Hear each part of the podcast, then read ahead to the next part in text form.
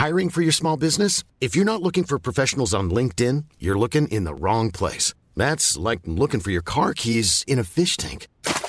LinkedIn helps you hire professionals you can't find anywhere else, even those who aren't actively searching for a new job but might be open to the perfect role. In a given month, over 70% of LinkedIn users don't even visit other leading job sites. So start looking in the right place. With LinkedIn, you can hire professionals like a professional. Post your free job on linkedin.com slash people today.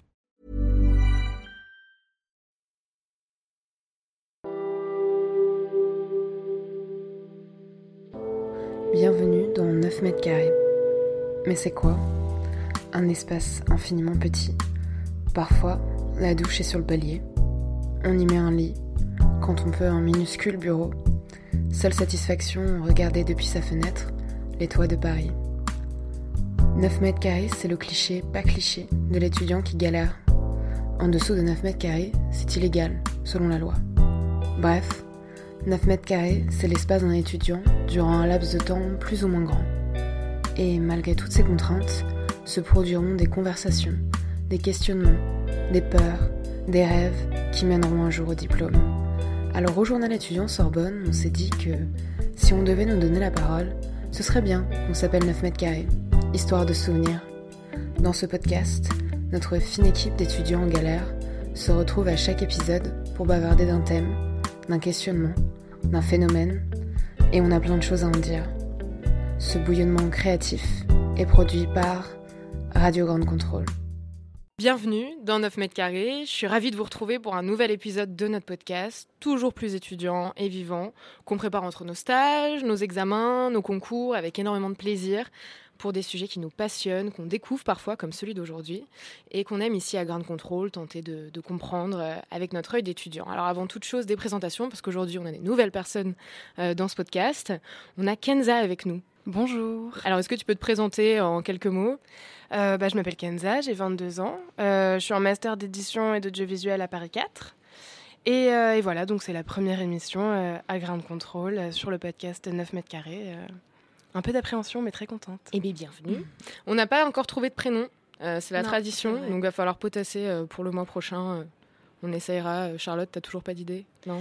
Non, toujours pas. Euh, je sais qu'elle est pétillante, qu'elle a pas la langue dans sa poche et que ça va très bien se passer, mais j'ai pas encore de nom pour elle. Bon, eh bien la prochaine fois. Et ben donc on est aussi accompagné de toi, Charlotte, Oui. toujours là, Femini Beach. Toujours là. Et on sera aussi accompagné d'Anaïs qui nous rejoindra plus tard pour nous présenter un, un très beau reportage euh, sur la cité fertile. Donc aujourd'hui, c'est un épisode un peu spécial, un peu particulier. C'est un sujet encore un peu, enfin pas assez exploité et qu'on espère vous faire découvrir. Les, ce sont les tiers-lieux. Alors remettons tout en contexte. Déjà euh, de 1, breaking news, le lieu où on enregistre, c'est un tiers-lieu. de 2, breaking news encore, c'est ce lieu fête ses un an. Euh, alors on s'est dit que ce serait pas mal d'en parler à travers cette problématique. Et le tiers-lieu, qu'est-ce que c'est? Ben, Nous, on s'est dit, est-ce que ce serait pas le défi de la capitale de demain? Bon, on vous rassure, si vous ne savez pas ce que c'est, c'est pas grave. Euh, Charlotte, tu savais ce que c'était, toi, en préparant l'émission? Eh ben non, je savais que, pour moi, le tiers-lieu, c'était un lieu qui reprenait en fait euh, des bâtiments euh, qui étaient euh, qui étaient laissés un peu à l'abandon. Mais alors, je n'avais aucune idée euh, de ce qui pouvait se, se cacher derrière euh, Bah, Derrière ce mot. derrière et, toi, ce mot. et toi, Kenza? Pour moi, le tiers-lieu, c'était un endroit un peu conceptuel, bon, qui s'organise autour d'un concept un peu écolo et tout, mais je savais pas du tout, par exemple, que c'était dans des anciens bâtiments ou des choses comme ça. Et pareil, j'ai un peu découvert la définition en, en faisant l'émission, en fait. Et euh, j'étais allée dans des tiers-lieux sans savoir que c'en était. On va la faire un peu court pour commencer. On va donner une petite définition parce qu'on va avoir du beau monde dans ce podcast qui vont nous, nous parler de ce que c'est. Alors, euh, pour comprendre déjà un tiers-lieu, c'est déjà un lieu qui se cache derrière un concept innovant. C'est créer des synergies autour d'une idée. Je m'explique, ça peut être un concept écolo, solidaire, artistique et même tout ça à la fois. Ça mêle plusieurs activités et donc en fait, c'est un peu un lieu de vie.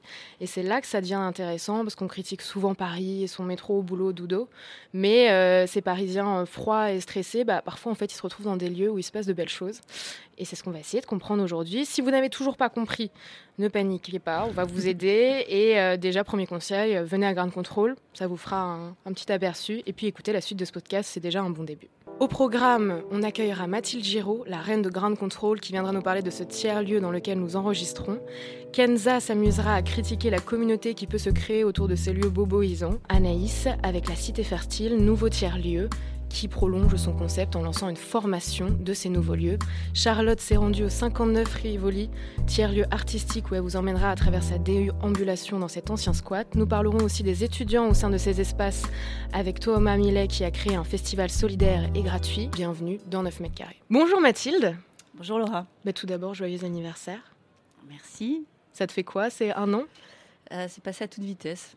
Donc on a du mal à se rendre compte que ça fait déjà un an, mais ça fait un an, oui, en effet. Parce un que an, du coup, j'ai un souvenir du premier jour d'ouverture d'ailleurs de, de, de, de, Grande Contrôle Gare de Lyon. Il neigeait euh, à gros flocons euh, le premier jour où on a ouvert et on s'est posé la question, on s'est dit mais est-ce que les gens vont, vont venir? Parce que euh, bon, voilà, à Paris quand il neige, euh, plus personne ne bouge. Et ben oui, ils sont venus. Parce que du coup, Mathilde, tu es la, la, la directrice de la programmation euh, au sein de Grande Contrôle. Alors moi, je suis responsable de l'éditorial. Euh, donc c'est effectivement, ça inclut la programmation, euh, la communication et puis ce média dans lequel on est aujourd'hui. Alors, est-ce que déjà tu peux nous raconter, tu nous parlais de la neige là à l'instant, mais comment est-ce que est née l'histoire de Grande Contrôle? Alors, euh, l'histoire de Grande Contrôle, c'est une, histoire qui, a, euh, va fêter ses six ans. C'est ça qui est intéressant, c'est qu'aujourd'hui, on fête les un an de Grande Contrôle Gare de Lyon, mais on va bientôt fêter les six ans de l'aventure Grande Contrôle, qui a démarré euh, en juin, je crois, il y a six ans, donc on n'est pas tout à fait à l'anniversaire encore, euh, au, à la de la mode et du design. Donc, euh, pour ceux qui connaissent un petit peu Paris, c'est ce qu'on appelle aussi truc vert, euh, qui est sur la Seine. Et euh, la première année, donc c'était un été, Grande Contrôle a, euh, a occupé cet espace en raie de Seine, en fait, qui était un parking à l'origine. Et avec l'impulsion donc de, de, des acteurs d'aujourd'hui toujours, hein, l'agence de la Lune Rousse, qui à l'époque ont fait le constat qu'il manquait à Paris un lieu un petit peu inspiré de ce qui se passe à Berlin, ce qui se passait à Berlin déjà à l'époque ou à Brooklyn, donc des lieux un petit peu décalés euh, où les gens pouvaient se retrouver mais de manière assez, euh, assez euh, détendue, cool, boire des coups, écouter de la musique, regarder une expo, voilà, et, puis voir le temps passer comme ça gentiment.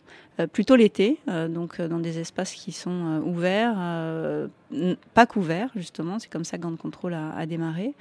Et puis cette première année, ben, ça a été plutôt un premier succès, ce premier été-là.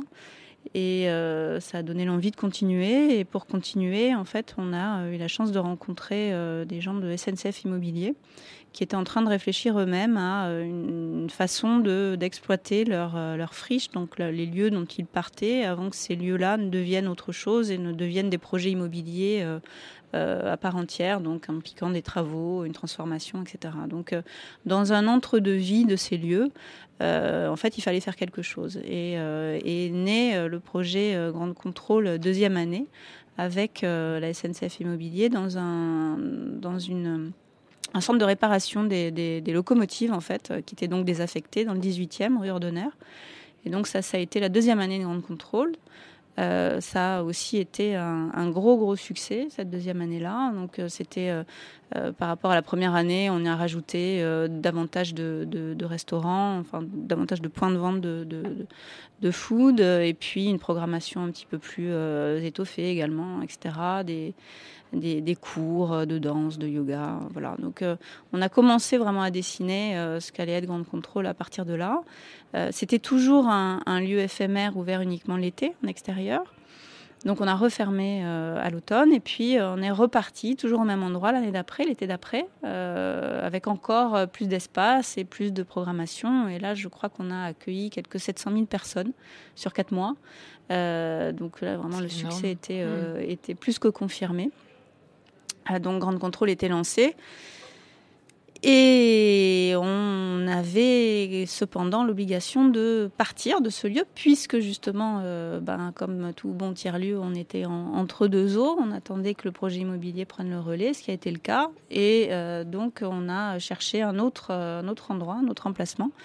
Et euh, on s'est euh, arrêté sur ce lieu où on est aujourd'hui, qui est à côté de la gare de Lyon, donc 80 rue du Charolais qui était un ancien centre de tri postal, donc occupé à la fois par, donc ça appartient à la SNCF, mais c'était aussi exploité par la Poste. Et c'était une friche. Et donc, on, a posé nos bagages ici. On a ouvert un été, donc uniquement l'extérieur. Euh, et puis on a refermé en octobre pour faire des travaux, pour aménager l'intérieur de la halle dans laquelle on se trouve aujourd'hui et ouvrir donc il y a un an euh, l'intégralité de ce lieu qui fait pas loin de 6000 m2 si on compte l'intérieur et l'extérieur, donc c'est quand même relativement grand.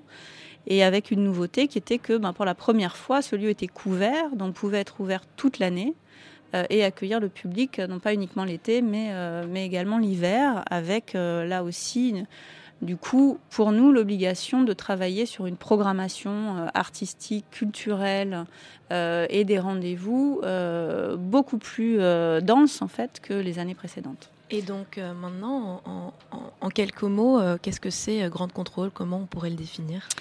Alors, Grande Contrôle, c'est un lieu de vie avant tout. c'est comme ça qu'on aime à le définir. Donc, c'est un, lieu où les gens viennent pour passer un moment euh, seul ou accompagné. Euh, et, euh, et, on essaie de proposer aux gens sans obliger. Voilà. C'est-à-dire qu'en en fait, on aime bien dire que finalement, à grande contrôle, il n'y a, a, aucune. on n'est pas obligé de se conformer à un style, à une programmation, à des horaires, etc.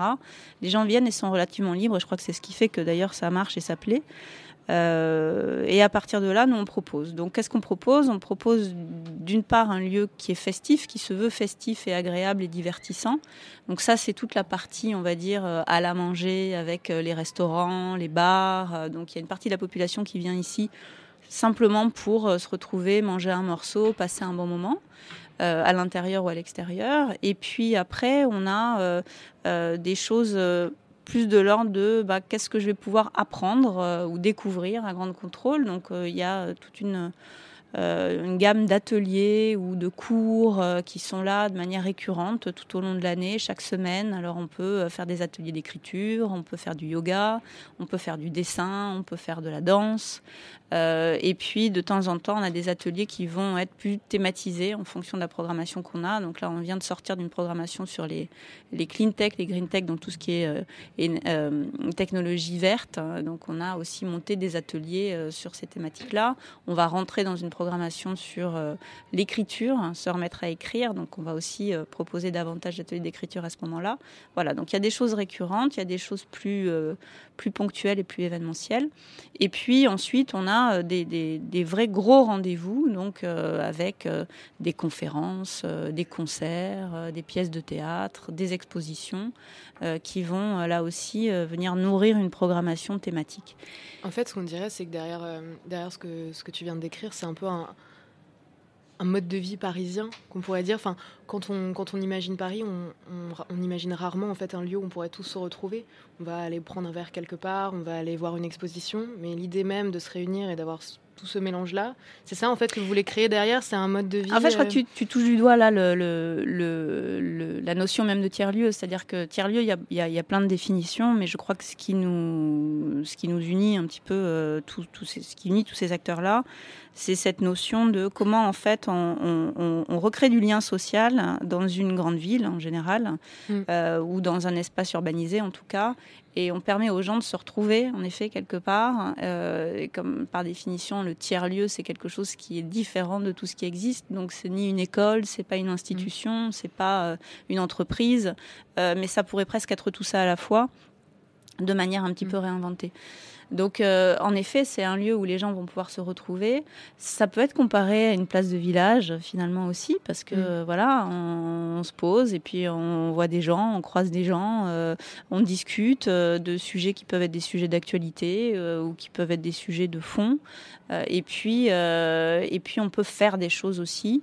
on peut apprendre des choses, mais on peut aussi proposer des choses. C'est-à-dire mm. qu'ici, par exemple, on est très ouvert aussi à des propositions qui vont venir de l'extérieur que ce soit dans la programmation ou que ce soit aussi à la radio, puisque beaucoup d'émissions de la radio euh, Grande Contrôle sont portées par euh, des, gens qui viennent de l'extérieur de l'équipe et qui ont des projets qui correspondent en fait à nos mm. valeurs et à ce qu'on a envie de, développer. D'ailleurs, euh, Kenza, je crois, toi, ta, ta première expérience à Gain de Contrôle, c'est assez amusant. C'est-à-dire tu... Ouais, bah en fait, moi, je suis venue avec deux copines qui, qui en avaient entendu parler par leurs sœurs, leurs amis, etc.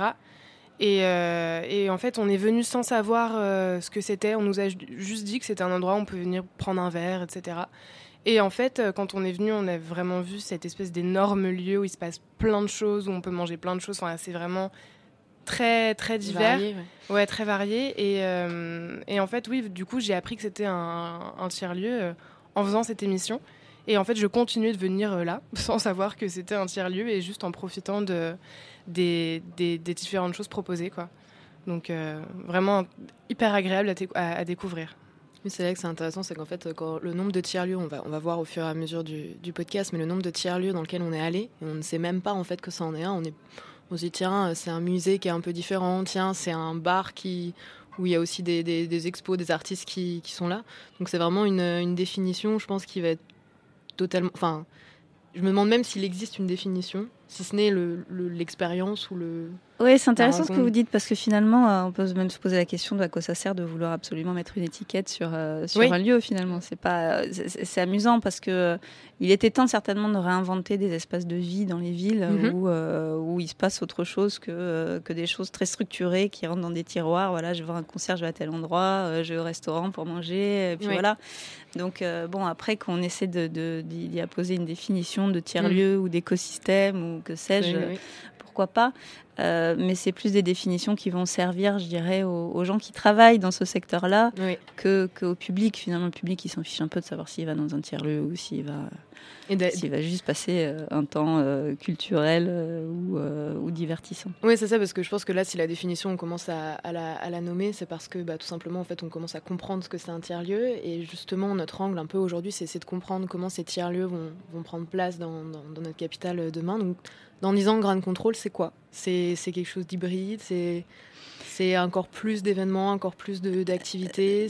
Alors, dans, 10 ans, dans 10 ans, Grand Control, je, je, je, ne sais pas, et du tout, euh, je ne suis peut-être pas la, la, meilleure personne pour, pour y répondre non plus, mais euh, je pense que par définition, euh, on aime bien ne pas savoir ce que ce sera dans 10 ans. L'intérêt de, de, de, de, ces tiers-lieux, en tout cas de Grand Contrôle, c'est qu'on fait les choses vite. Euh, et je crois que ce qui a manqué beaucoup euh, jusqu'à présent euh, dans, les, dans, dans, les villes, dès qu'on voulait monter quelque chose, finalement c'est long, c'est compliqué, il y a des dossiers, faut faire valider, faut la, préfecture, etc. Ça peut, ça peut mettre énormément de temps en fait de monter quelque chose, surtout quand on a un peu d'ambition, que c'est grand comme ça, et qu'on accueille des publics, parce qu'il y a des responsabilités, etc. Il y a de la sécurité. Bon, le, le, tout l'enjeu de Grande Contrôle, c'est de, de pouvoir, tout en respectant bien évidemment euh, tout ça, tous ces enjeux-là de sécurité, d'accueil de public et, euh, et de réglementation, c'est de pouvoir quand même aller vite euh, pour inventer des choses. C'est-à-dire que nous, on n'est pas parfait, euh, on, on, on, teste, on expérimente euh, en faisant les choses. Mmh. Euh, donc en fait, même depuis un an qu'on a ouvert, on a changé déjà plein de choses. Et, et c'est ça qui est passionnant. Et on essaie d'être aussi à l'écoute, bien évidemment, de, des gens qui viennent pour voir qu'est-ce qui leur plaît, qu'est-ce qui leur plaît pas, qu'est-ce qui, de quoi ils ont besoin, de quoi ils auraient envie, etc. C'est quelque chose qui est en constante évolution en fait avec, les, avec ceux qui, qui, font le lieu. Et, et c'est indispensable si, là on touche du doigt ce que tu disais tout à l'heure Laura sur le, le rôle d'un tiers-lieu demain dans la ville, parce qu'il y a un rôle politique bien évidemment qui se dessine derrière tout ça c'est sûr, même si on ne l'assume pas ou on l'affirme pas aujourd'hui euh, fortement parce que on n'est pas politique, mais, mais, la définition même de la politique dans la cité, euh, c'est ça. Donc il y a ce rôle-là, euh, mais pour que ça marche, il faut qu'on soit toujours en, en, agilité, en évolution, en adaptation. Et je crois que c'est les villes, et notamment les, les, les, politiques des villes comme les élus, qui vont pouvoir aussi regarder de près ce que l'on fait mhm. pour essayer en fait d'en tirer aussi des idées, des, des, des retours d'expérience qui pourraient devenir des choses plus pérennes au niveau de la ville. Voilà. De la ville. Et ça, si on arrive à faire ça, c'est formidable. Bah, en tout cas, on fête les un an. Et euh, c'est pour ça qu'on est là dans cette émission. C'est aussi euh, grâce à Grand Contrôle qu'on fait 9 mètres carrés. Donc c'était euh, super de t'avoir Mathilde au micro. Et puis on va aller continuer ces festivités. Je pense que vous pouvez trouver toute la programmation pour cet anniversaire de Grand Contrôle. Il y a pas mal de choses de prévues. Absolument. Et, Il y a des grandes fêtes, notamment sur tout le week-end. Donc on a, on a les dates à annoncer quand même qui sont le 9 et 10 mars pour le, pour le week-end. On a un grand dîner le dimanche soir, donc je vous invite à vous inscrire. Euh, un grand dîner avec tous les restaurants de grande contrôle qui vont participer, qui vont nous faire un menu euh, euh, aux petits oignons. Et puis la veille, le samedi, on a une boum pour les enfants l'après-midi et puis une boum pour les adultes le soir. C'est bien. Qui va aussi intégrer pas mal de surprises. Voilà.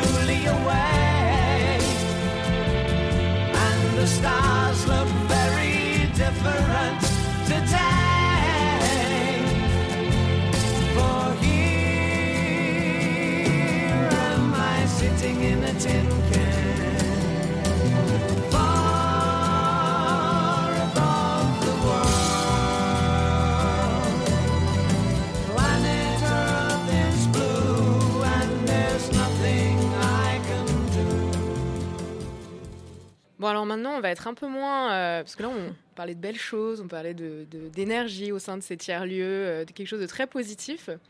Et puis Kenza, elle arrive dans 9 mètres carrés, tout de suite, elle se dit Bon, bah, moi, ok, je prends le sujet et euh, je te le déconstruis direct. C'est un peu ça, Kenza, non? Oui, bah, c'est vrai que moi, quand on m'a dit, quand on m'a dit tiers-lieu, je me suis dit bon, bah, on va parler art, gentrification, écologie, concept bourgeois bohème, hein, dit bobo, hein, le mot qui fait peur. Et euh, est-ce que je me suis demandé, voilà, est-ce que je vais pouvoir parler de mon supermarché génial qui vend du bio en vrac dans des petits sachets en carton et, des bocaux en verre? Parce que voilà, finalement, l'écologie, euh, c'est quand même méga important.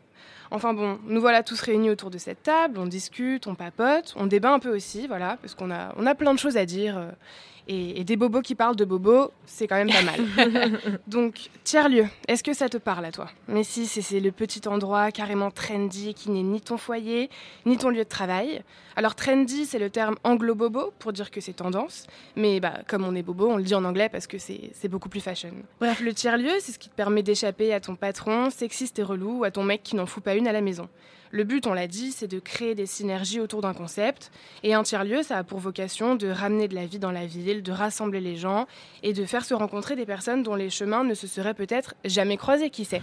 Entre les célibataires Bobo et la famille Bobo, il y a quand même un monde, hein, il faut se le dire. Dans tous les cas, vous l'aurez compris, le tiers-lieu, c'est optimiste, c'est un challenge, c'est prendre le pari de recréer du lien euh, social dans une société dont certains diront qu'elle est ultra connectée et où les gens sont parfois beaucoup trop nombrilistes.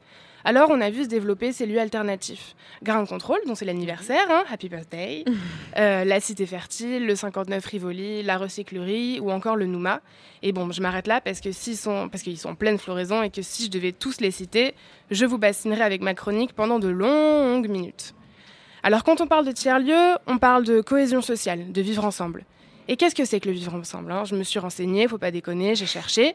Et le vivre ensemble, c'est un concept qui exprime les liens pacifiques de bonne entente qu'entretiennent des personnes, des peuples ou des ethnies avec d'autres dans, dans leur environnement de vie ou leur territoire dans la trend, donc, puisqu'on parle de solidarité, d'amour, de tolérance. Parce qu'attendez, il n'y a qu'à voir dans le métro le matin, le vivre ensemble, on le ressent vachement. C'est pas vrai? Moi, je le vois sur le visage des gens. Euh, je vois l'amour, je vois l'envie d'aller vers l'autre, d'aider son prochain. Comme la, bienveillance de la ligne 13 ne nous suffisait plus, on a décidé de créer des lieux spécialement pour se retrouver et échanger. On veut rencontrer des gens d'horizons différents, se rendre utile, aider, parce que c'est quand même l'objectif du bobo, ça.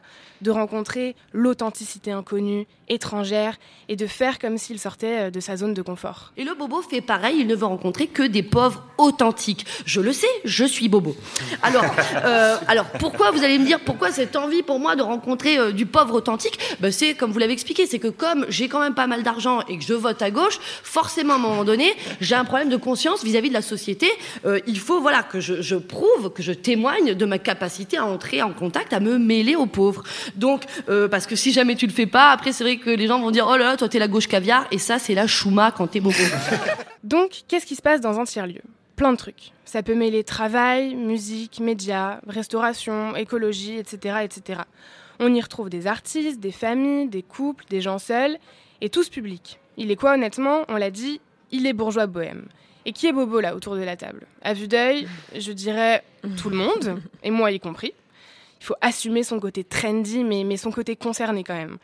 La définition du bobo, on la connaît tous plus ou moins. C'est la meuf ou le mec un peu relou qui se balade en vélo et qui mange des graines en nous disant que tout ce que les autres mangent, euh, c'est bourré d'OGM.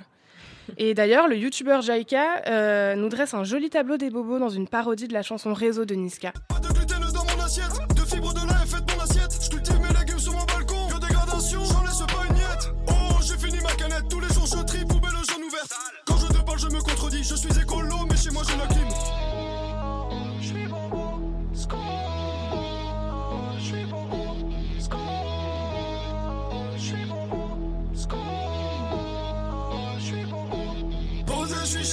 Son pote Marco. Je fais repérage de courge dans les chapiots. J'ai vu du kilo. Ouais, je raccourcis les mots et je prends pas le métro. Le bobo est plutôt aisé, mais le bobo est concerné, le bobo est solidaire. Mais il faut quand même se l'avouer, le bobo est assez communautaire, malgré ce qui s'efforce tant bien que mal de faire croire. Sous couvert de rencontres insolites, le bobo retrouve ses semblables dans des tiers-lieux. Alors n'ayez pas peur d'une invasion bobo, d'une gentrification sans limite, parce que le bobo, finalement, il est plutôt frileux et il préfère discuter d'écologie, de vélo et de graines avec des gens comme lui, des gens écolos qui font du vélo et qui mangent des graines. Charlotte, elle, te regarde euh, stoïque. Une réaction?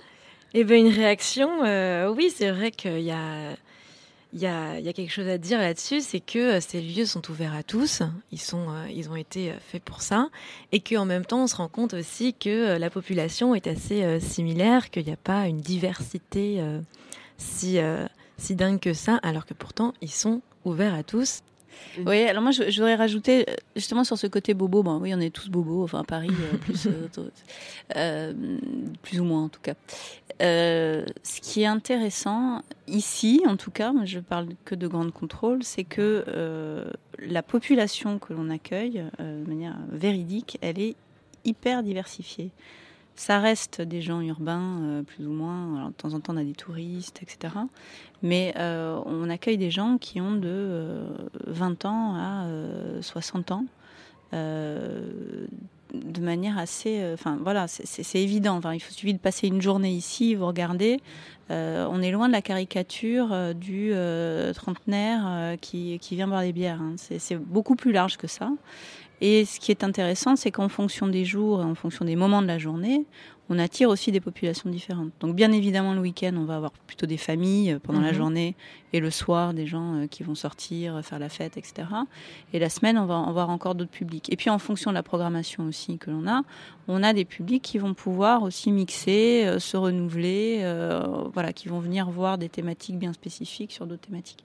Là où euh, je vous rejoins, c'est que faire venir des gens, disons, euh, exclus ou dans des situations sociales euh, un, peu difficiles, c'est pas c'est pas facile en fait. On a essayé, on essaye, on travaille avec des associations, on- de temps en temps on organise des choses euh, bien spécifiques pour ces pour des populations de sans-abri ou pour euh, voilà des, des, des- des- des populations qui, qui sont en difficulté.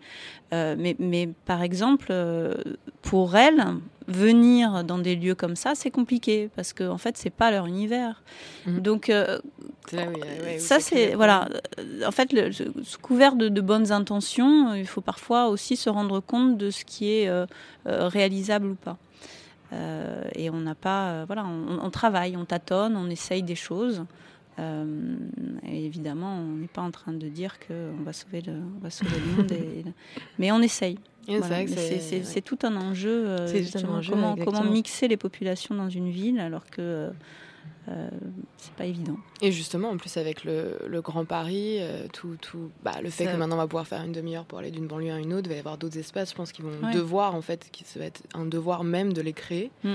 puisque là aujourd'hui, euh, moi qui vais très fréquemment à un grand contrôle, j'y vais pour aller boire des coups, etc. Mais euh, je suis pas sûre que quelqu'un euh, qui euh, habite dans le 78 en fait connaisse ce lieu-là, alors qu'il y a des espaces énormes sûrement à investir. Et donc quand on parle de la capitale de demain, et, d'ailleurs c'est toi Charlotte qui parlait de de Londres.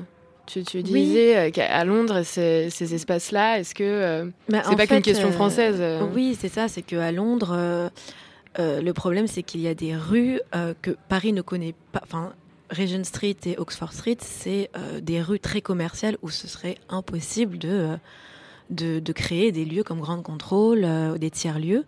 mais à Londres, ça existe, mais dans certains quartiers, Camden Town par exemple, on en avait parlé, où là... C'est un Français d'ailleurs qui est à l'origine de certains de ces, de ces lieux. J'ai évidemment pas révisé mes petites fiches, donc je suis incapable de son nom. Excusez-moi, parce que en plus on se connaît. Euh, mais euh, il fait ils ont fait quelque chose de, super à Londres dans des containers euh, où justement ils essaient de s'implanter vraiment en local en, jouant aussi un rôle de tremplin avec mm. des populations autour pour leur, leur permettre de, de, de, retrouver une activité, etc. C'est très intéressant ce qui se passe là-bas.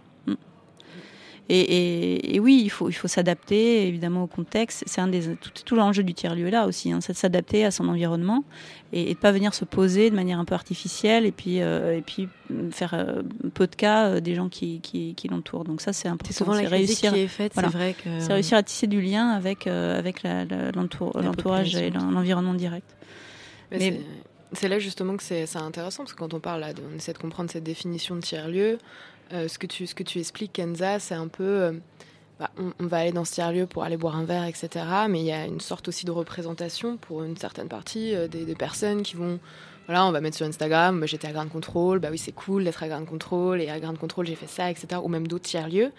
Et in fine, en fait, qu'est-ce qui se passe? C'est-à-dire l'expérience, en fait, comment est-ce qu'elle se prolonge? Qu'est-ce qu'il y a derrière? Et quand on parle de tiers-lieux, il n'y a pas une idéologie, mais il y a un concept une solidarité, de l'écologie, etc. Et donc, est-ce que finalement, là, on, on essaie de s'interroger, on se demande, bah, demain, qu'est-ce que ce sera euh, les tiers-lieux? Est-ce qu'il n'y a pas, en fait, derrière, quelque chose de plus profond qui est, bah, c'est des espaces où, au-delà même de l'expérience, derrière ce concept, en fait, peut-être que plus tard, tout ce qui va être engagement associatif, en fait, c'est peut-être ces espaces-là qui sont clés pour les mettre en place, qui vont investir, et qu'à ce moment-là, ce sera on n'ira pas pour rencontrer quelqu'un, mais on ira parce qu'on partage les mêmes choses au sein de ce lieu, au sein d'un tiers-lieu. Euh, et, d'ailleurs, ça nous fait une, bonne transition parce que maintenant, on va accueillir euh, Anaïs. Passer le périph, de pauvres airs n'ont pas le bon goût d'être millionnaire pour ces parias. La ville lumière, c'est tout au bout du RER. Y a plus de Titi, mais des minets. Paris sous cloche, ça me gavroche, il est fini. Le Paris d'Audiard, venez aujourd'hui voir celui des diables. J'aime plus Paris non mais on se prend pour qui Je vois trop de gens, je me fous de leur vie. J'ai pas le temps, je suis si bien dans mon lit. J'irai bien voir la mer, écouter les gens se taire. J'irai bien boire une bière, faire le tour de la terre. Bienvenue Anaïs. Bonjour à tous. Tu es nouvelle, toi aussi, dans ce podcast. Tu peux te présenter un petit peu, s'il te plaît Eh oui, euh, je m'appelle Anaïs, je suis aussi en Master 1 euh, donc, euh, de lettres et multimédia, comme Kenza et Camille. Et je peux dire que je suis... Et Charlotte, pardon. et je suis mon féministe, écolo, oui, je mange des graines et j'aime le quinoa. Donc tu étais bien dans la chronique de tout à l'heure. Voilà. Et j'adore le journalisme et rencontrer des gens. Donc ça m'a vraiment passionné de travailler sur ce sujet-là. Et euh, je vais vous faire découvrir donc un, lieu, la Cité Fertile, créé euh, par euh, Oko. Donc c'est une agence d'ingénierie culturelle et créateur de tiers-lieux. Et ils ont décidé de construire donc un campus pour former des gens au tiers-lieux. Parce que justement, là, on, parlait à l'instant du fait que ces tiers-lieux pouvaient être parfois, pas superficiels, mais pouvaient être, enfin, la, dénomination même pouvait être critiquée dans l'idée. Et en fin de compte, il y a une idéologie. Et toi, justement, ce qui est, ce qui est super, c'est que tu es allé donc, dans un lieu comme tu viens de le dire, qui s'appelle La Cité Fertile, où il y a vraiment la notion d'écologie derrière. Et même au-delà de ça, en fait, il y a une, une formation de tiers-lieu. Donc on va, on va écouter ton reportage. Donc je m'appelle Juliette, je suis en charge donc de l'école des tiers-lieux qui est l'organisme de formation de Signoco. Signoco qui est une agence de création de tiers-lieux culturels sur euh, Paris et l'Île-de-France. On a plusieurs lieux. Euh, que sont la recyclerie Porte de Clignancourt, le pavillon des canaux euh, le long du canal de l'Ourcq, la machine du Moulin Rouge, le Barabule et dernièrement la Cité Fertile qu'on vient d'ouvrir à Pantin, qui est donc un lieu d'un hectare, une ancienne gare de marchandises de la SNCF, qui fait partie des projets d'urbanisme transitoire de la SNCF. Donc on est en occupation temporaire pour pour trois ans euh, suite à un appel à projet de la SNCF. Et euh, donc dans ce vaste écosystème euh, où on retrouve un incubateur de projets du 93 autour de, de l'économie sociale et solidaire porté par INCO, une brasserie de Panam Brewing Company qui est donc un brasseur local. On retrouve aussi donc le campus des tiers-lieux qui est notre projet d'incubateur de, de projets de tiers-lieux qui va se lancer en, 2019 et qui va faire suite à l'école des tiers-lieux, l'organisme de formation. On a pour l'instant une formation courte euh, de 40 heures sur une semaine, c'est plutôt intense, qui permet en fait à une typologie variée euh, de personnes euh, de s'initier à notre modèle de tiers-lieu, notre modèle donc chez Signoco. on va avoir surtout majoritairement des porteurs de projets aussi bien parisiens, franciliens, Grand Parisien à peu près à 50%, que du reste de la France, euh, voire aussi de l'étranger.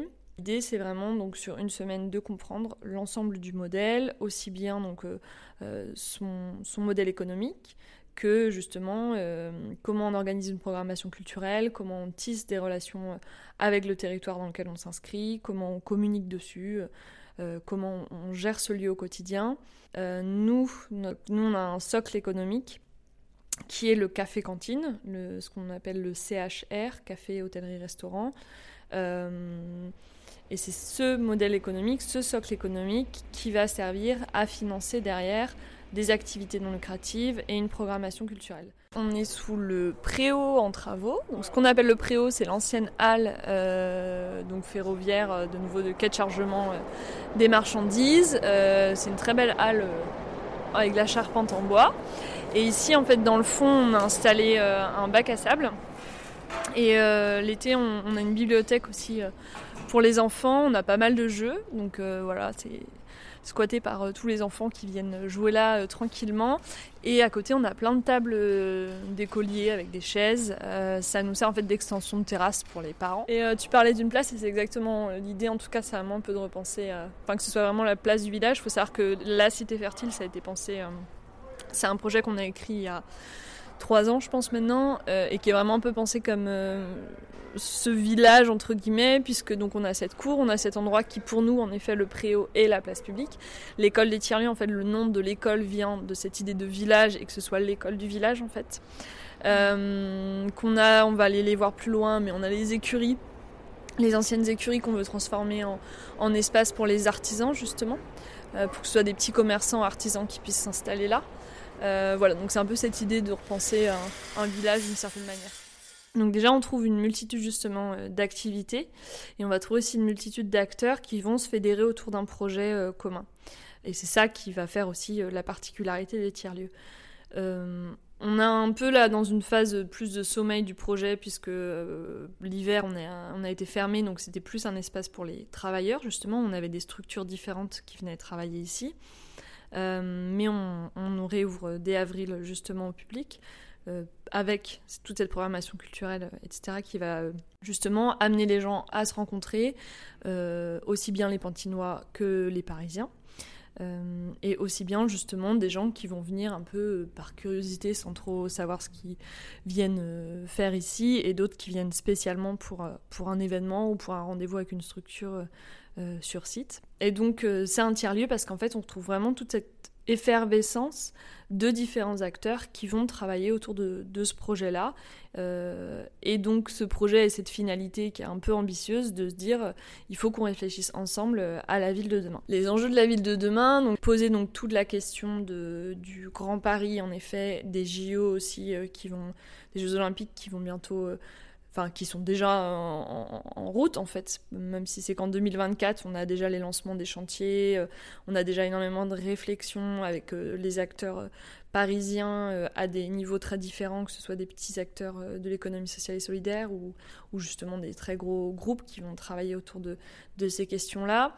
Nous, ici à Pantin, on est aussi au cœur de ce qu'on appelle l'arc de l'innovation, qui est un dispositif qui a été monté par plusieurs collectivités territoriale justement pour euh, dynamiser euh, tout ce côté euh, est autour de Paris.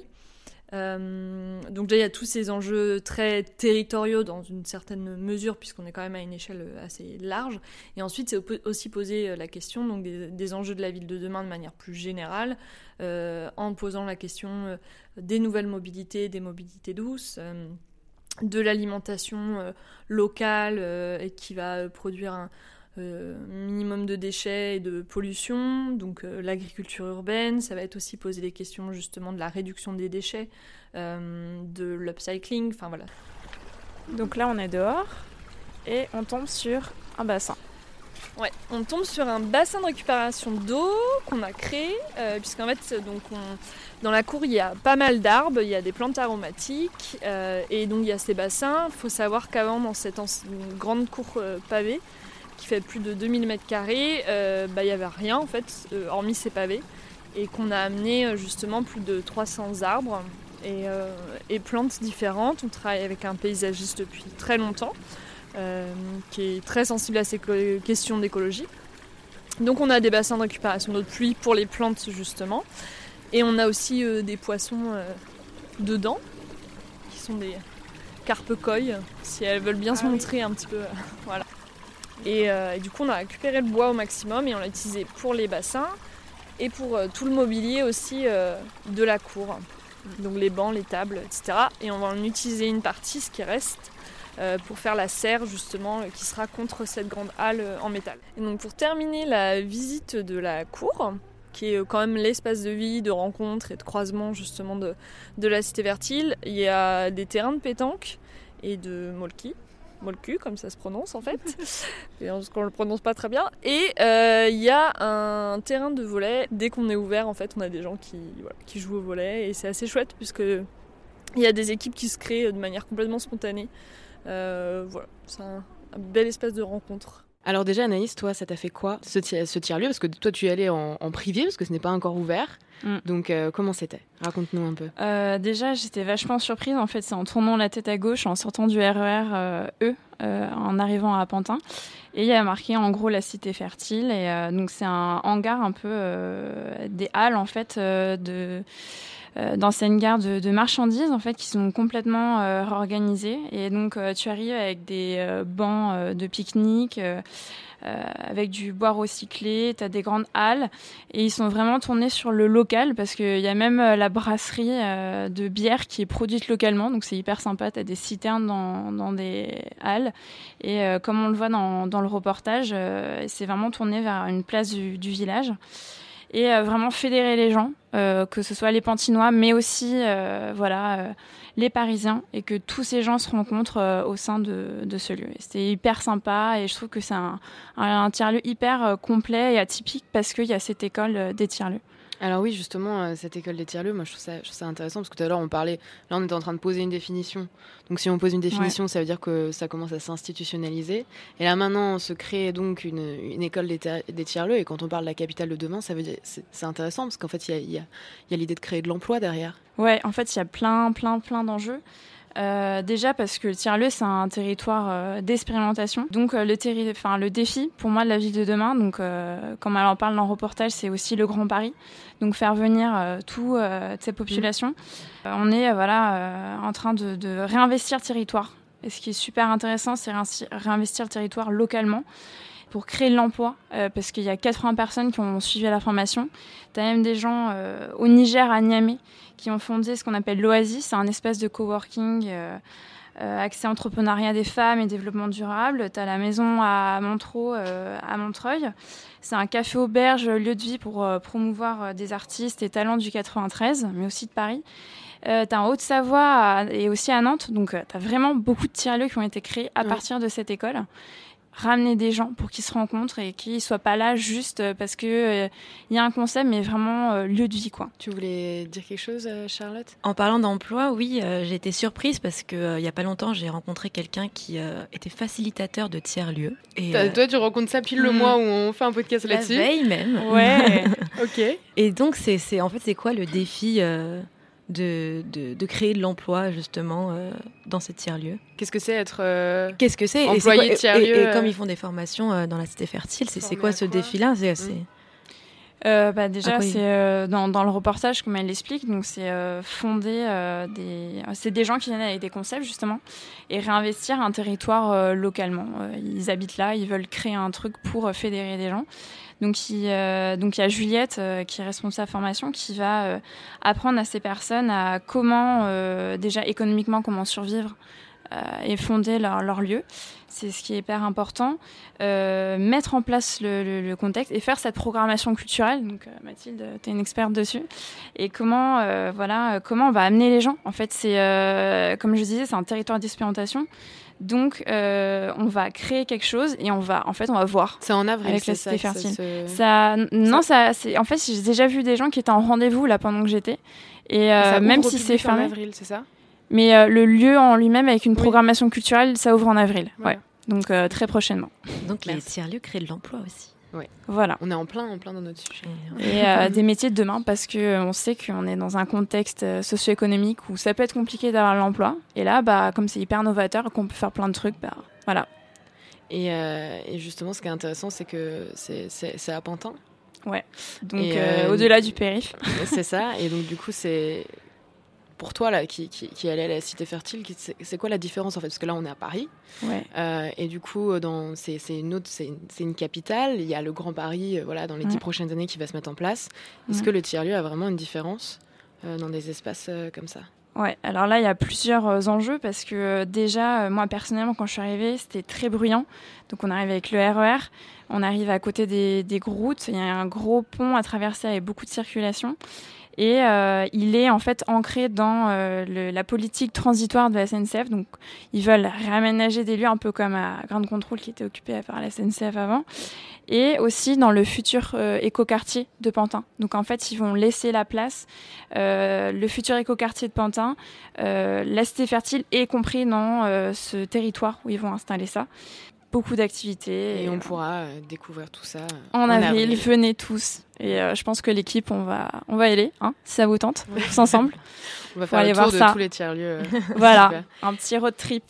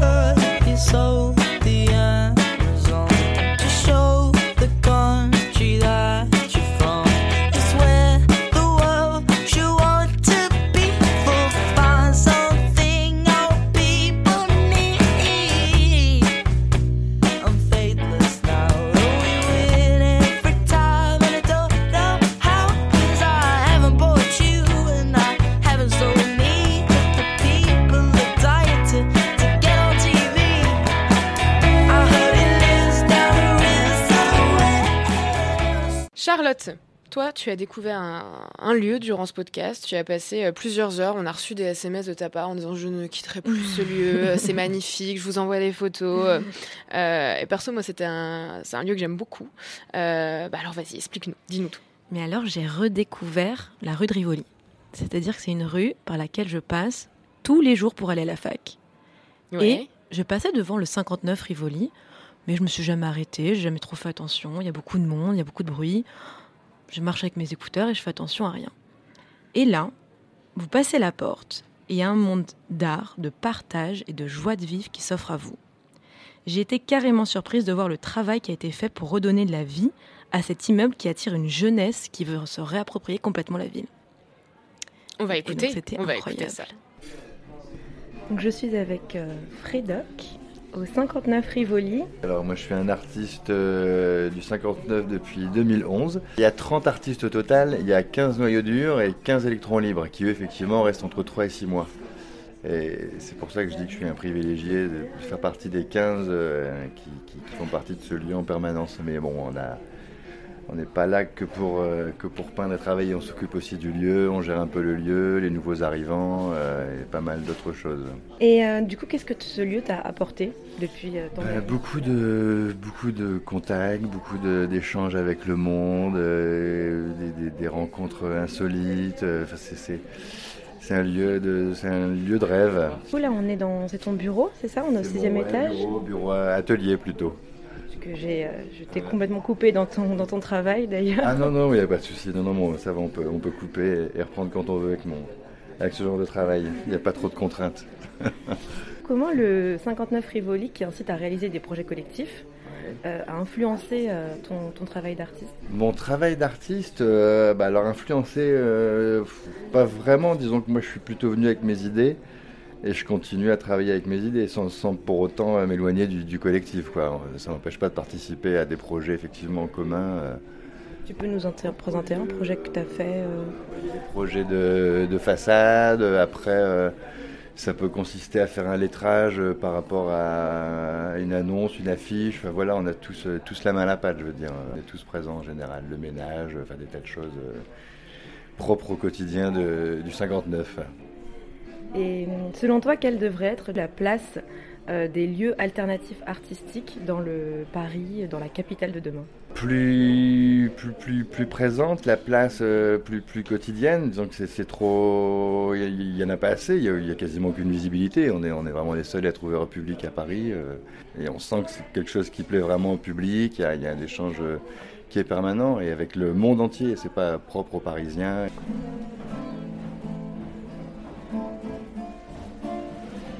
Je suis au cinquième étage et j'ai l'impression que c'est l'endroit de la musique. Je suis maintenant avec Lucie et Andrea. Je vous laisse vous présenter. Alors moi je travaille à l'administration et à la gestion du 59 Rivoli depuis euh, un an maintenant. Moi je suis Andrea Pistillo et je suis en service civique au 59 Rivoli et je me suis, euh, enfin, je suis en charge de l'administration avec Lucie. Avec moi. Depuis combien de temps Depuis un mois. c'est très récent. En quoi le 59 Rivoli est-il un lieu alternatif bah, il est né il y a une vingtaine d'années, presque 20 ans en fait maintenant, euh, de manière complètement euh, illégale. C'est euh, trois artistes qui ouvraient déjà des squats avant ça, qui l'ont ouvert, en passant par derrière et en cassant une fenêtre. Donc pendant les trois premières années de sa vie, il, est, il a été un squat. Et euh, ils l'ont tout de suite ouvert au public, en comprenant vite que euh, ça allait être une force pour eux de ne pas se cacher et de montrer tout de suite ce qu'ils faisaient euh, et de tout de suite aller chercher les pouvoirs publics, chercher des journalistes, chercher une visibilité pour changer aussi un peu l'idée qu'on pouvait se faire du squatter ou du squat d'artiste et euh, ça a été une de leurs forces, parce que trois années après, euh, ils signaient avec euh, la mairie de Paris qui a racheté le bâtiment. Et vous pouvez nous expliquer un peu le concept du coup maintenant du 59 Rivoli C'est des ateliers ouverts, c'est un espace d'exposition ouvert, c'est des concerts tous les week-ends, c'est tout le 59 en libre accès et gratuit, surtout gratuit. Et euh, c'est pouvoir euh, voir les artistes en train de créer, c'est pouvoir euh, passer un peu de l'autre côté du miroir. Toutes les villes ont besoin de, de lieux où on peut créer et inventer autrement, sans pression financière, sans une pression de rendu ou de rendement. C'est un endroit où les gens, les artistes se rencontrent beaucoup. Euh, sur 30, euh, une trentaine d'artistes, on a 25 nationalités différentes. Le libre accès déjà permet à tout le monde de pouvoir euh, se confronter à l'art, à différence, je pense, des musées et des institutions. Nous n'avons aucune limite en termes de âge, classe sociale ou nationalité. nationalité. Pour la gratuité, on a vu que la gratuité dans certains musées, ça poussait pas plus les jeunes à venir. Et pourtant, au 59, la majeure partie du public qu'on a, c'est des 15-20 euh, ans. Les jeunes viennent euh, rester assis dans les escaliers. C'est très informel. C'est pas un musée, c'est pas un centre d'art, c'est pas un white cube. Euh, Chacun se sent la légitimité en fait de rentrer. C'est ça, c'est un peu comme une maison. Le 59 Rivoli, il fait la passerelle entre la rue de Rivoli et la rue de l'autre côté du pâté de maison, la rue des Deux Boules, qui est euh, peuplée à l'année d'une dizaine de SDF qu'on ne voit pas. Et nous, l'accès des artistes se fait par cette rue. C'est ce croisement entre art, et implication sociale où on va pouvoir enfin réfléchir euh, l'art différemment dans nos villes. C'est un peu l'art qui rassemble les deux euh, visages de Paris qui, c'est la grande démocratisation de la culture qu'a tant voulu Malraux. Peut-être que le 59 a fini par y arriver finalement. Le 59 Rivoli, ça fait bientôt 20 ans. Mm. Et en novembre, il va y avoir euh, un événement, vous pouvez nous en dire plus? Euh, Nous avons prévu une exposition, euh, des tables rondes, des projections et des concerts. Comment, en conservant l'histoire de ces lieux, euh, on les fait entrer dans la grande histoire et on n'oublie pas qu'ils ont été présents et, et c'est aussi des exemples pour le futur qu'il ne faut pas qu'on perde. Ce lieu est décoré du sol au plafond. Il y a un un escalier en colimaçon qui monte jusqu'au sixième étage. C'est magnifique, il y a des banderoles partout, des dessins. C'est très coloré et apparemment ça plaît beaucoup aux jeunes. C'est vrai qu'on avait du temps entre deux cours, du coup euh, bah, c'est sympa, on peut venir, on peut passer, c'est gratuit. Euh. Vous êtes en quelle classe? En, euh, en, première année de double licence. On a tout de suite une ambiance spéciale. On change un peu de Paris quoi. Oui, et on peut. En quoi vous changez de Paris bah, c'est plus calme, c'est plus respirable. Même parce que, ils sont dans la rue de Rivoli quand même. Ben, on arrive, on est un peu stressé, on est entouré de plein de monde, de klaxons et tout. Au final, on rentre, euh, tout le monde est sympa, tout le monde sourit. Euh, mm. On se retrouve un peu dans un autre monde. Qu'est-ce qu'il y a ici et que vous ne retrouvez pas ailleurs? C'est pas comme un musée où on va être très scolaire, euh, les œuvres sont sous boîte. On ne peut pas y toucher. Bon, c'est normal, il hein, faut bien préserver les œuvres, mais là, bon, c'est vraiment du vivant, quoi. Ouais, voilà. C'est du vivant. Là, je suis euh, en plein milieu d'un atelier avec une euh, classe de collège. Euh, c'est l'écrivaine Sylvie Delcoto qui anime cet atelier. Écoutez, ça serait bien. On va commencer par un échauffement simple. cinq mots qui nous viennent à l'esprit, sans filtre, sans se dire oh non, c'est pas bien, non, machin truc. Juste les cinq mots qui nous viennent à l'esprit, vous les à la, à la Vous savez que c'est des ados je suis euh, Stéphanie de Florian, professeure d'art plastique au collège euh, d'Andrézy. Et euh, donc j'ai amené deux classes de troisième. Pourquoi vous êtes venue au 59 Rivoli avec votre classe? J'adore ce lieu parce qu'on voit les artistes en création. Ce qui est aussi important dans ma sortie, c'est l'idée de, euh, d'exposer autrement, pas juste euh, voilà, des tableaux avec le petit cartel à côté dans une salle d'exposition, mais de voir euh, l'œuvre autrement. Et c'est exactement ce qui se passe dans le 59 rue de Rivoli. Alors, je suis en présence de deux élèves qui je les laisse se présenter. bonjour, moi c'est Hugo Martin. J'ai 14 ans et je suis en classe de 3ème 4 au collège Saint-Exupéry à Andrézy. Alors bonjour, moi c'est Justin Berger. Euh, j'ai aussi 14 ans et je suis euh, comme Hugo euh, au collège Saint-Exupéry. moi c'est la première fois que je vois un lieu comme ça. Parce qu'il y, a des tableaux qui sont originaux. On a l'air d'être plus libre. Dans un musée, on a un sens de visite, on doit aller, on doit aller à droite, à gauche, alors que là on peut vraiment se balader, voir ce qu'on veut. Donc dans les différents étages, il y a il y a différentes, euh, différents ateliers d'artistes. Et là, au, rez-de-chaussée, à gauche, on se retrouve dans une sorte de galerie. Il y a plein de, tableaux qui sont accrochés au mur. que de l'art contemporain. Tout le monde prend des photos, tout le monde se regarde avec des sourires, tout le monde se parle, ceux qui ne se connaissent pas, ceux qui se connaissent. Les artistes sont très avenants. Ils sont en train de... Il y en a un qui est en train de, de- de dessiner pendant qu'il parle à un visiteur. Moi, je viens de- d'Italie, de, Florence. J'ai vu beaucoup des artistes euh, qui sont nouveaux et qui, qui m'ont plu beaucoup. C'est magnifique. C'est le but des, des arts. Charlotte, merci. Moi, j'ai déjà une première question. C'est Kenza, toi, tu étais déjà allée ou pas au 59 Rivoli Alors moi, je suis jamais allée au 59 Rivoli. Euh, je suis passée plein de fois devant et j'en ai parfois parlé avec des amis. On se disait ah mais c'est quoi euh, La devanture est quand même assez impressionnante. Et euh, on m'a dit ah mais c'est un ancien squat qui a été réinvesti, c'est devenu un lieu artistique, etc. Et j'avais jamais passé la porte. Et c'est vrai qu'après le reportage, j'ai- j'ai qu'une envie en fait, c'est de poser le casque et de, de foncer rue de Rivoli du coup et d'aller voir euh, ouais comment ça s'organise, comment ça se passe. C'est quoi C'est sur six étages, c'est immense. et, Mais c'est euh, ça, qui est- c'est ça qui est, qui est intéressant, c'est que quand, quand tu m'as dit que tu allais au 59 Rivoli, je t'ai dit ah bah arrête-toi sur la fresque où il y a plein de bébés. Parce que la première fois que j'y étais allée, il y avait euh, donc il faut savoir que c'est quand même un, escalier marqué. immense et en fait tu avais des bébés sur deux étages démentiels et je me suis dit je veux rapporter ça chez moi et en fait tu, rencontres les artistes et là tu te rends compte en fait que l'œuvre elle appartient au lieu parce que tu te dis bon bah peut-être qu'il y a un artiste qui a fait ça que je, pour- je pourrais ramener quelque chose et c'est là que ça devient intéressant c'est que tu, rentres en fait dans la dimension du musée et tu rentres dans la dimension de ces, ces choses-là que je vois, ces choses-là que je vis, je peux les prendre en photo, mais je pourrais pas me les réapproprier pour moi. En fait, l'espace est complètement euh, à la ville quand tu Alors arrives oui, au 59 rue Parce que déjà, la, la fresque des bébés, moi, je ne l'ai pas vue. Toi, tu ne l'as pas vue, donc depuis le temps, elle a dû Donc, être changée. Et c'est ça qui, est, qui, qui peut être décevant parfois pour ceux qui sont très attachés comme toi à cette fresque.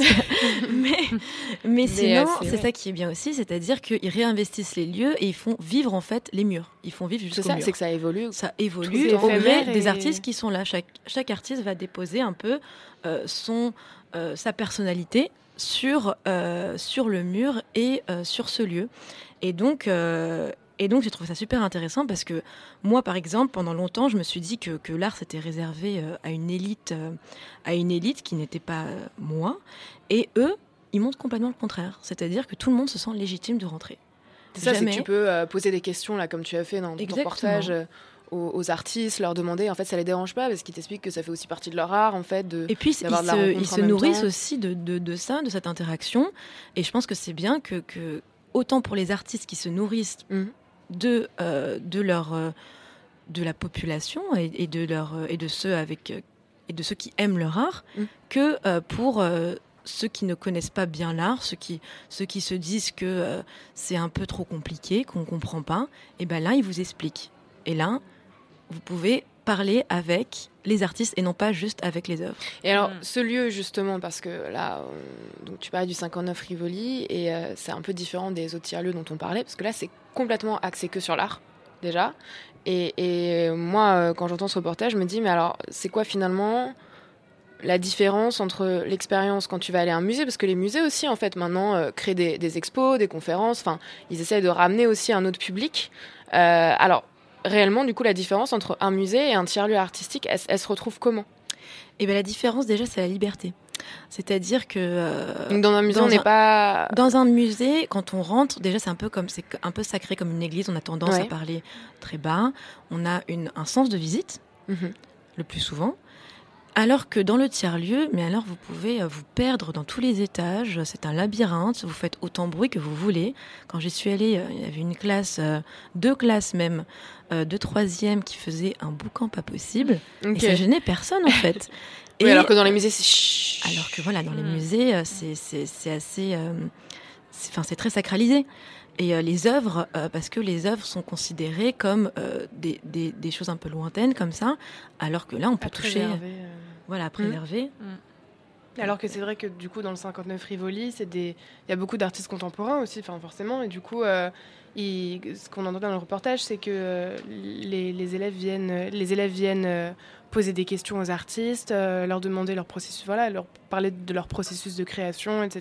et euh, et ça avait l'air enfin ça a l'air intéressant d'aller voir aussi comment ça se passe un lieu d'art qui est différent d'un lieu sacralisé où on a tous l'habitude d'aller où on nous emmène quand on est petit et tout et euh, Bah, c'est une autre approche et je trouve que c'est une bonne approche pour, euh, euh, pour que, pour que les, les jeunes surtout s'intéressent à l'art contemporain, parce que quand on dit art contemporain, Ah bah oui, c'est très élitiste. hein. voilà, on pense à C'est quelque le chose de très compliqué. euh, dans le marais. Alors que là, les de petits de champagne. troisième étaient très contents.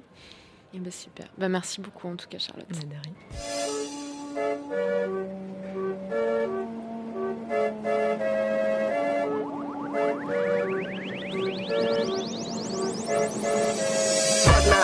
Le temps passe et Paname reste le même. Dans le bon comme dans le mauvais, on l'aime. Le temps passe et Paname reste le même. Dans le bon comme dans le mauvais, on l'aime. Le temps passe et Paname reste le même. Dans le bon comme dans le mauvais, on l'aime. Le temps passe et Paname reste le même. Dans le bon comme dans le mauvais, on l'aime. Paname ne donne pas de bouffe aux pigeons, c'est pas des boniments. Paname, c'est ravolant, donifiant, attaque les monuments. Paname et sa pollution visible des hauteurs de banlieue. Paname, tant mieux, tant mieux, je respire bien mieux. Des étudiants qui invitent des étudiants sur 9 mètres carrés, c'est un peu l'entre-soi dans ce podcast. Bienvenue Thomas Millet. Ah, merci, de me, merci de me recevoir. Salut. Bon, alors nous, on- je connais Thomas plutôt d'habitude dans ma, dans ma classe, euh, dans mon école. Et là, en fait, si tu viens, c'est parce que tu as créé quelque chose euh, en septembre d'assez euh, incroyable, je trouve, euh, quand, on a cet âge, de se dire, tiens, je vais me lancer dans un festival. Tu vas nous raconter tout de suite. Alors, qu'est-ce que c'est que le Nomos Festival? Comment on se dit, euh, à cet âge-là, bah, moi, en fait, je vais créer un, festival étudiant Comment t'es venue cette idée? Alors, bah déjà, Nomos, c'est un festival culturel, solidaire, étudiant. Le, principe de, en fait, le principe de base étant de soutenir une association d'entrepreneuriat social et solidaire, qui est Enactus. Qui est une association du CELSA. Exactement, enfin, c'est une, inter- une- une association internationale, Voilà. et il y a une branche au CELSA plus, pré- plus précisément. Et en fait, l'idée du festival est un peu apparue euh, au cours de réflexion, quand on arrivé en L3, où on se disait un peu tous, bah, qu'est-ce que je vais apporter à cette école, qu'est-ce que je peux faire, est-ce que je peux m'investir d'une manière ou d'une autre, et puis euh, on a réfléchi à plusieurs, et en fait, il y a un moment où l'idée du, du festival est apparue parce qu'on s'est rendu compte qu'on était quand même considéré comme la meilleure école de communication de France, et il n'y a pas de festival, pas véritablement. Le seul événement un peu hors les murs, c'est celui dans les murs qui sont plus des expositions, plus tournées vers l'art. En fait, il n'y a pas un festival à proprement parler. Et donc, euh, à partir de ce postulat, on a commencé à se dire, bah tiens, on va, on va réunir une équipe. Et on a une équipe de potes qui a commencé à se monter. Et en plus, ce qui est assez marrant avec cette équipe, c'est qu'on n'était pas forcément tous musiciens, pas forcément tous tournés Dans le- à fond vers la musique. Et on ne cherchait pas non plus à forcément se construire un, un profil musical, un profil euh, festivalier, et ni forcément même euh, d'organisation événementielle. Et donc en fait c'était un peu ce côté, voilà, on a un an, parce qu'en plus le principe du CELSA c'est de monter, euh, enfin c'est de participer aux associations et de les laisser euh, pour l'année qui arrive. Et donc voilà, de se dire on a, on a un an pour tout donner, pour monter quelque chose, et ça donnait ça. Et alors pourquoi avoir choisi le P7 Pour faire un festival, parce que tu aurais pu faire un festival, je sais pas, moi, dans un, dans un bout de campagne, euh, dans un endroit à Paris, euh, enfin, je sais pas, au nouveau casino, ce genre de lieu. Pourquoi avoir choisi le P7 Comment c'est venu? Alors en fait, on a beaucoup aimé le P7 parce que quand on a rencontré les, les dirigeants, en fait, on a eu tout de suite carte blanche par rapport à ce qu'on avait la possibilité de mettre en place. C'est-à-dire qu'ils nous ont laissé Une liberté une vraie liberté qui était assez intéressante pour, euh, en fait, tout simplement nous exprimer. Et en plus, ça avait l'avantage d'être situé donc, dans le 13e, juste en face de la BNF, un endroit que beaucoup d'étudiants salésiens ont un Mhm. peu fréquenté auparavant. Et hum, voilà, c'est un lieu qui nous a plu. En plus, voilà, parce que avec les, les, grands, les grands tableaux lumineux qu'il y a devant, enfin les grands écrans. Mais euh, c'est assez impressionnant quand on arrive. euh, ah franchement, et en plus, ouais, on voilà, le, beau. le- le fait qu'on ait eu la possibilité de les investir totalement toute la journée, ça, ça a été un, enfin, un vrai plus. Et c'était, c'était génial de se dire que quand on sortait au métro BNF, euh, on voyait euh, bah, des- à 500 mètres euh, Nomos Festival écrit en grand qui illuminait la nuit. Donc, euh, C'était plutôt sympa ça. Mm. Kenza, tu voulais dire quelque chose? Ouais, est-ce que quand vous avez décidé de monter le festival, vous vous êtes dit on veut qu'il se déroule dans un lieu alternatif? Ou est-ce que vous avez fait plusieurs démarches et après, quand vous êtes tombé sur le P7, vous vous êtes dit bah, c'est là qu'on veut le faire? Ou est-ce que c'était, je veux dire, un, un parti pris de base de le faire dans un tiers-lieu? Alors en fait, de base, on ne voulait pas un lieu qui avait une, iden- une identité trop marquée. Donc euh, c'est aussi sur ça que le P7 était très avantageux, c'est que comme c'était une salle récente, elle a ouvert en janvier ou février euh, 2018, elle n'avait pas encore trop, par exemple, voilà, euh, si on prend le nouveau casino, si on prend, euh, je sais pas, même d'autres salles de concert, euh, le Paris Event Center, tout le monde a y est allé au moins une fois et a donc déjà un peu une vision du lieu, une appréhension particulière de ce lieu. Et au moins le P7, en fait, c'était vraiment ça. On avait, on avait, une, on avait un champ libre, une carte blanche pour vraiment, voilà, on avait une page blanche devant nous et on pouvait dessiner ce qu'on voulait dessus et les personnes allaient se souvenir de ça. D'accord. Et alors, comment précisément le, festival, si je me souviens bien, c'est, ça a duré sur une journée? Exactement. Et alors, euh, en termes d'organisation, c'était quoi? Parce que du coup, vu que ça mêlait solidarité musique, c'était alors, quoi en, termes d'organisation, c'était déjà intense. et euh, surtout, c'est. En fait, on a eu... la journée s'est articulée entre une partie qui était plus des conférences, des ateliers, où justement, on voulait un peu sensibiliser à l'entrepreneuriat social et solidaire. Et comme le projet qu'on soutenait majoritairement était Bizibus, donc un projet de ramassage, de ramassage, scolaire au Rwanda, ainsi que de formation de, chômeurs au permis B et à la mécanique, comme ça j'oublie rien. Et, euh, du coup, à Enactus. Exactement. Et donc on a aussi eu envie de sensibiliser un peu aux problématiques euh, de l'éducation au Rwanda, et on a, on a, notamment pu le faire à travers euh, la diffusion d'un reportage Arte. Donc voilà, en fait, toute cette journée, c'était plus un moment de rencontre et c'était mm. vraiment le côté lieu de rencontre que peut être le tiers-lieu. Et, après, voilà, le soir, on s'est dit que c'est aussi intéressant d'avoir des artistes euh, qui vont justement faire venir du monde, une autre population également, parce que ceux qui sont intéressés par les, les conférences ne sont pas forcément par la musique, ceux par la musique pas forcément par les conférences, mais du coup d'avoir la possibilité d'avoir un peu les deux euh, d'un seul coup, c'était ce qui nous avait intéressé en fait. Et puis ce qui est super intéressant, c'est qu'à la base, euh, voilà, toi, tu es, passionné de musique, tu voulais faire un festival, mais tu t'es dit, ok, je vais pas juste faire de la musique. Derrière la musique, on peut mettre autre chose.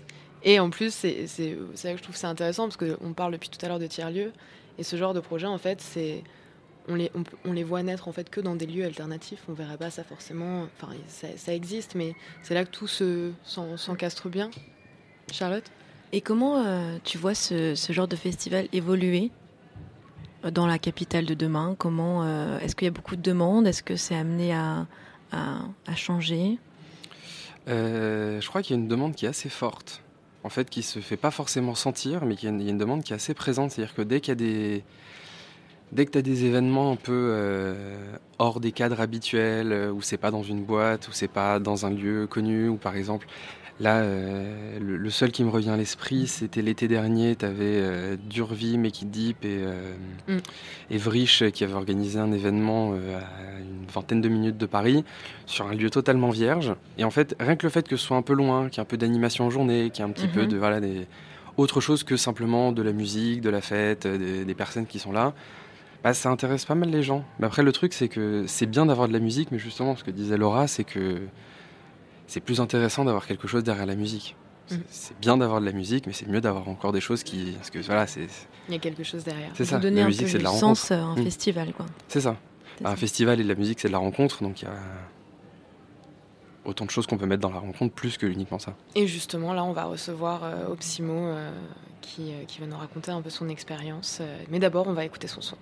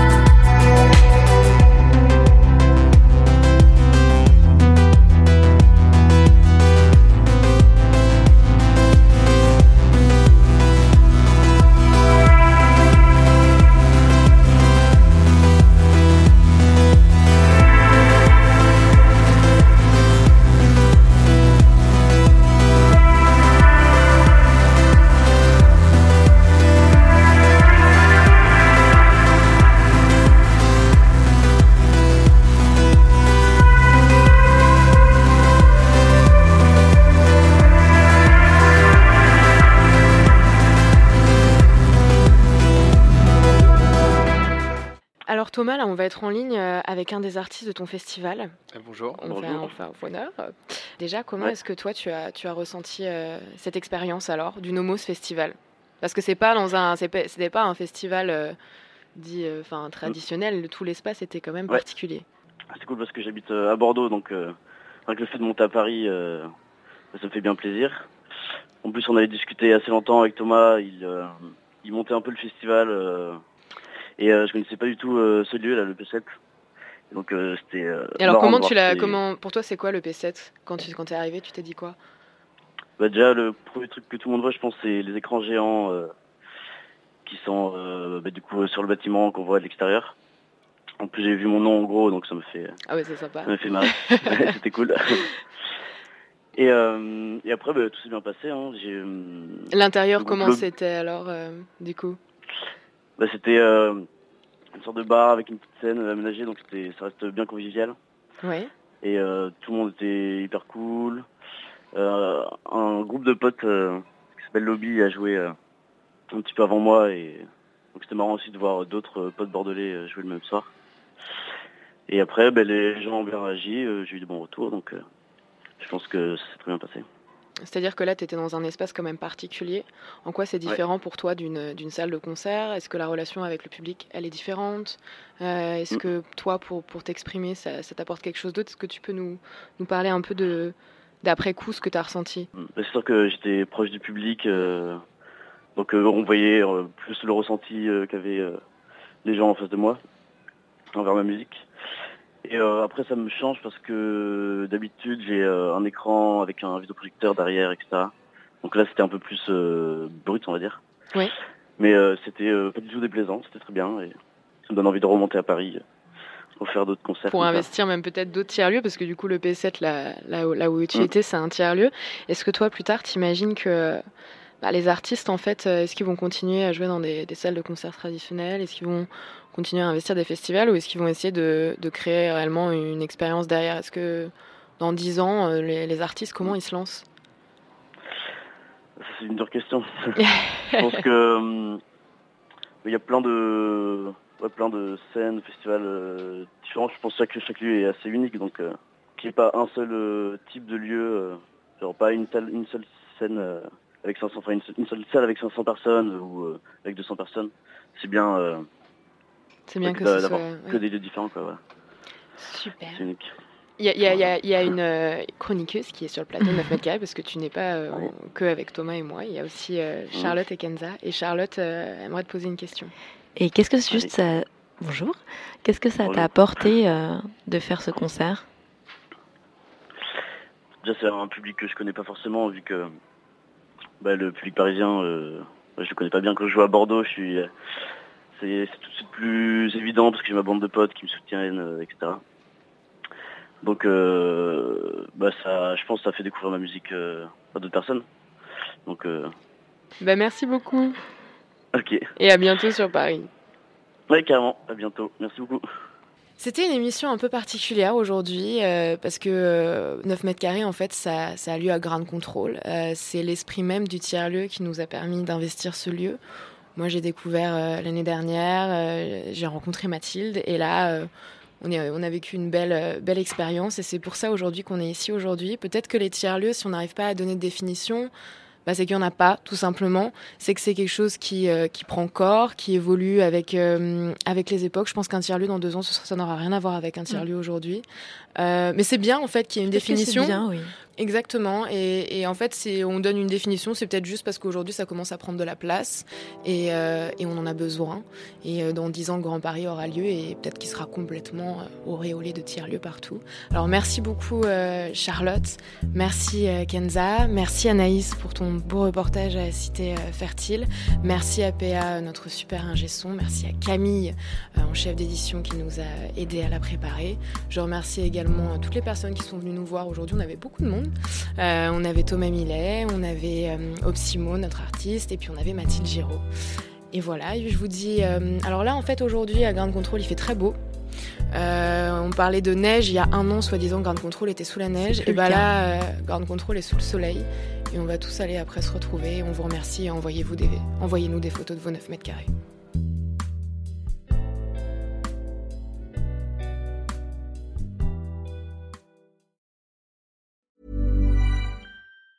Planning for your next trip? Elevate your travel style with Quince. Quince has all the jet setting essentials you'll want for your next getaway, like European linen, premium luggage options, buttery soft Italian leather bags, and so much more. And it's all priced at 50 to 80% less than similar brands. Plus, Quince only works with factories that use safe and ethical manufacturing practices. Pack your bags with high-quality essentials you'll be wearing for vacations to come with Quince. Go to quince.com slash trip for free shipping and 365-day returns.